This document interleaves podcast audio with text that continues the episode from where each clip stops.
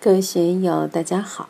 今天我们继续学习《禅说庄子·徐无鬼道人的志趣与功夫》第五讲，打开知与不知的门山第四部分。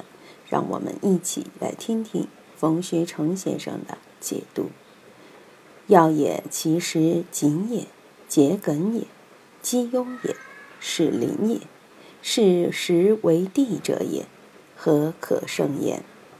这里说了一些药物，仅是乌头、仅桔杆、鸡庸、猪苓，这些都是实为地者也。大家知道，中医用药讲究君臣佐使，有的时候用附子乌头作为君药，有的时候用桔梗，有的时候又用草乌、猪苓作为君药。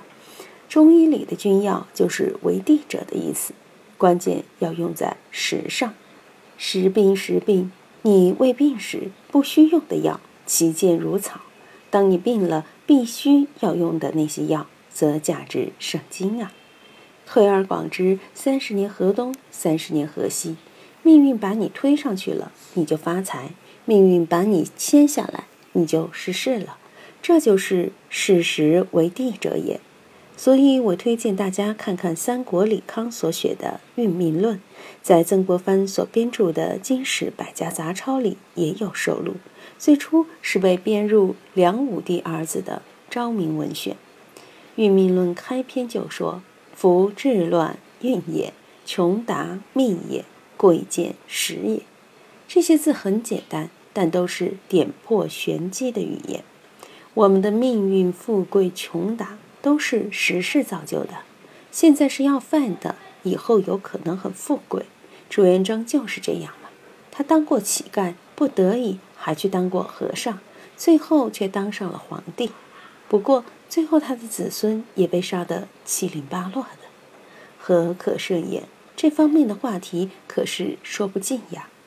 下面就讲了勾践、文种的例子。勾践也以甲盾三千，其余会稽。为种也能知王之所以存，为种也不知其身之所以仇。吴越为敌，打了几十年的仗。当年伍子胥和孙子辅佐吴王阖闾称霸诸侯，灭了楚国，但是却小看了小小的越国和年轻的越王勾践。结果一战下来，吴王阖闾受伤而死。他的儿子夫差继位，为了报仇，让他的侍卫们在他每天进出宫门的时候就问：“夫差，你忘了父亲的仇吗？”他就回答：“不敢。”通过这种方式来提醒自己不忘杀父之仇。当然，越国跟吴国相比，政治、经济、文化要落后得多。当时晋国扶持吴国，楚国扶持越国。吴国除了自身国力强大，还有伍子胥和孙子等名臣名将，所以越国被打败了。最后，越王勾践只剩三千残兵，坚守会稽，为种也能知王之所以存。在这种情况下，只有文种有起死回生之术，让越国起死回生。当然，当时不仅仅有文种，还有范蠡。范蠡和文种帮助勾践，通过十年生聚、十年教训，花了差不多二十年的时间，卧薪尝胆进行战略准备，最终灭了吴国。这和我们现在的策略韬晦很类似。二十世纪九十年代初，邓小平给中央领导的建议就是韬晦，不要抢出头，通过十年、二十年的生养，使我们强大起来。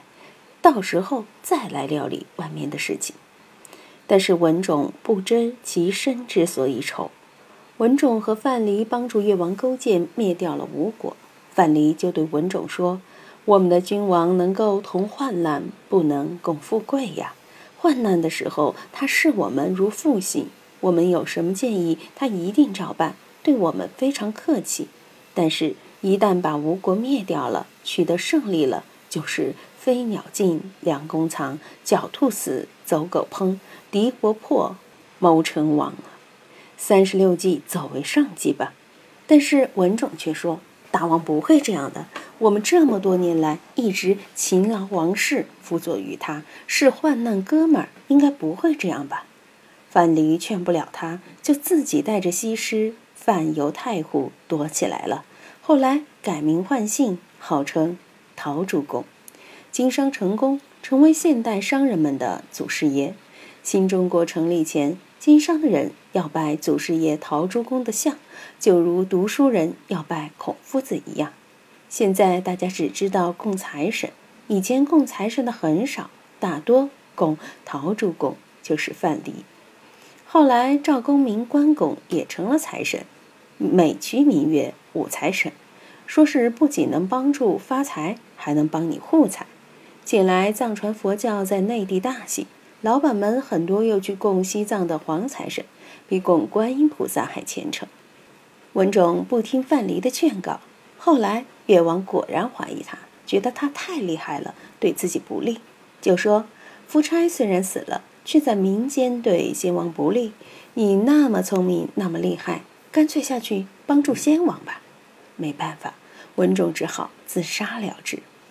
所以这里说，为种也能知王之所以存，为种也不知其身之所以愁。文种能善始，不能善终，不知道社会上风险很大，宫廷里面的风险更大啊！庄子下面就做总结了：故曰，痴目有所视，鹤尽有所结，解之也悲。猫头鹰晚上很厉害，任凭风吹草动，只要老鼠一出来，手到擒来；但是在白天却是瞎子一个。仙鹤有那么长的腿，在水塘里捉鱼很方便。如果觉得他的腿太长了，帮他截短一截，他也会悲伤呀。故曰：风之过河也有损焉，日之过河也有损焉。亲指风与日相与守河，而何以为未使其应也？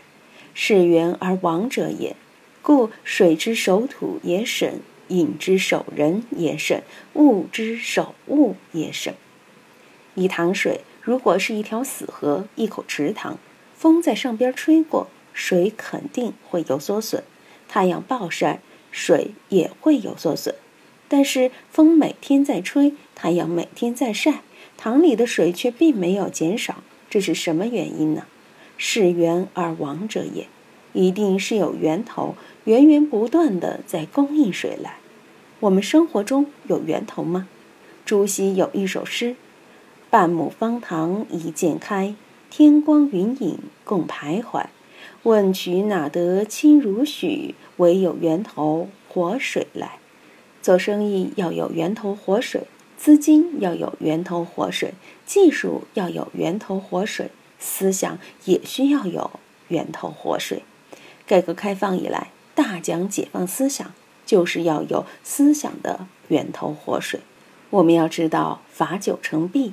一个法用久了，自然会产生弊病。我们日常生活中也一样。海鲜好吃吗？好吃，但吃久了也会吃厌，吃出三高，就想吃其他的菜了。思想上也是这样的，要事缘而亡者也。用大学的话来说，就是要苟日新，日日新，又日新。用易经的话来说，就是天行健，君子以自强不息。日新之谓甚德。这样才能开源，打开我们的智慧之源。故水之守土也审，饮之守人也审，物之守物也审。什么是审呢？就是安定的意思。水被守住，是因为有泥土把它的流动性制止住了。而制住水的前提，就是泥土是定而不是动的。影子不动，又是为了什么呢？是因为人停下来不动了吗？关于影子，庄子里有一个王两问影的故事。王两就是影子的影子，影子外面那层模糊的影子。王两给影子提意见：“你刚才在走，不久又坐下来，现在又跑起来了，你怎么这么没有操守啊？”影子说：“我没有办法稳定呀，主人走，我只有跟着走；主人要做，我也只得跟着做，不得已呀。在这个世界上。”大家都有很多不得已，又怎样才能做到省、做到安定呢？需要大家好好想想。物之守物也省，事物固守着自己的属性。盐是咸的，糖是甜的。如果盐不咸，糖不甜，也不成其为盐和糖了。牛羊吃草，虎豹吃肉。如果牛羊吃肉，虎豹吃草，那就成了怪事。某物之所以是某物，必有其不变的属性。万物莫不如是，所以它们能够相互安定下来。今天就读到这里，欢迎大家在评论中分享所思所得。我是万万，我在成都龙江书院为您读书。